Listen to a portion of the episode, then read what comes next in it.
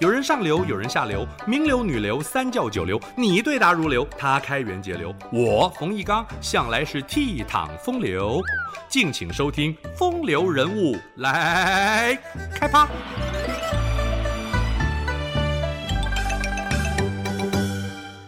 婆娑之洋，美丽之岛。连横的《台湾通史序》这么形容宝岛台湾：台湾孤悬海外。自古以来，因为资料收集无从着手，编修台湾史书困难重重。三国时期，东吴沈莹所写的《临海水土志》是中国最早的关于台湾的记录。当时台湾称为宜州，宜州在临海东南，土地无雪霜，草木不死，四面是山。沈莹的描述非常真实，可惜内容不够周全。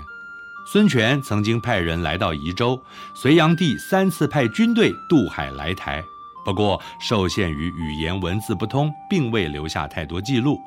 明神宗万历年间，儒生陈第随军出海，被台风吹到南台湾，撰写了《东番记》，这是最早描绘台湾平埔族生活的篇章，也只有一千多字。郑成功赶走荷兰人，在台湾建立了郑氏王朝。康熙皇帝派施琅攻台，台湾纳入大清版图。但是清代编修的《台湾地方志》从官方立场出发，着重于王侯将相，忽略芸芸众生的民间百态。真正能够针对各个层面，从不同角度观察而成书，并且唤醒民族意识、培养爱国情操的史书，就是连横所写的《台湾通史》。这是第一部由台湾人以汉文撰写的台湾历史。连横以十年的时间编撰《台湾通史》，全书六十万字，附表一百零一项，仿照司马迁《史记》纪传体的体例。时代起自西元六零五年，隋炀帝大业元年，终于西元一八九五年的马关割台。台湾沦为日本殖民地，纵贯一千二百九十年。连横的先祖从漳州来台，定居台南马兵营，连家从事制糖业致富。连横也在台南出生，十三岁读私塾，父亲买了一部台湾府志相赠，告诉他：“汝为台湾人，不可不知台湾事。”启发连横撰写台湾史的动机。甲午战败，清朝将台湾割让给日本。连横的父亲为了抗拒日本接收台湾，四处奔走，心力交瘁下病逝。连家的房舍、田产也被日军强行征收。连横强压心中愤懑，写下“马兵营外萧萧柳，梦雨斜阳不忍过”，立下书生报国的志向。连横在上海学习俄文。之后担任台南《台澎日报》汉文部主编，又到厦门和朋友创办福建《日日新闻》，字里行间洋溢着民族情感。这一年，孙中山创立同盟会，继续致力于推翻满清的革命行动，朝廷搜捕打压的力道加大，福建《日日新闻》被迫停刊，连横也离开厦门，返回台南老家。为了弘扬中华文化。连横在台南成立诗社南社，在台中加入立社和台北的营社。连横悠游文学，以文会友，大家互相切磋，倡导吟诗写作的风气。南社、立社、营社是日据时代的三大诗社。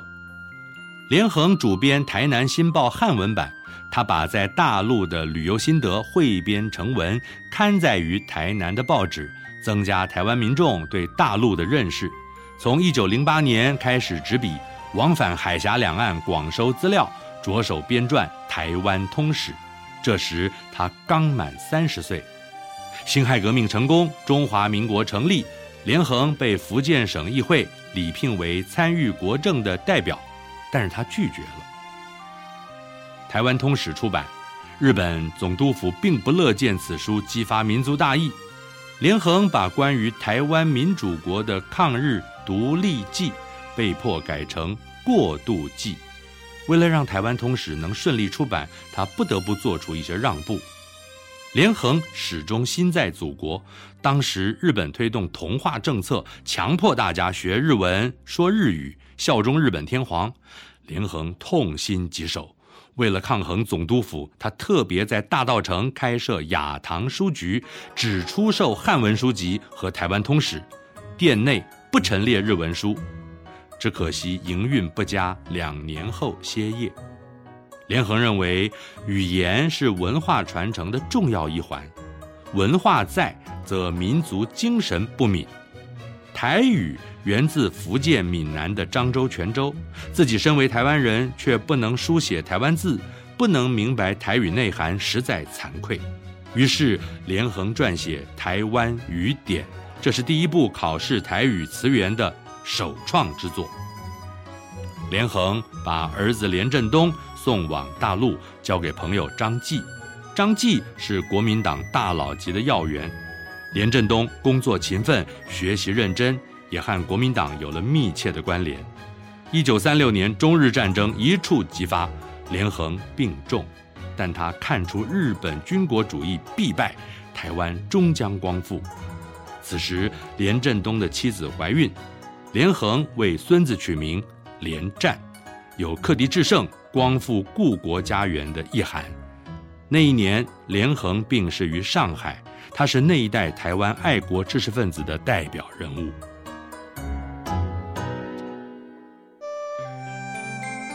以上风流人物来开趴，由中华文化永续发展基金会直播。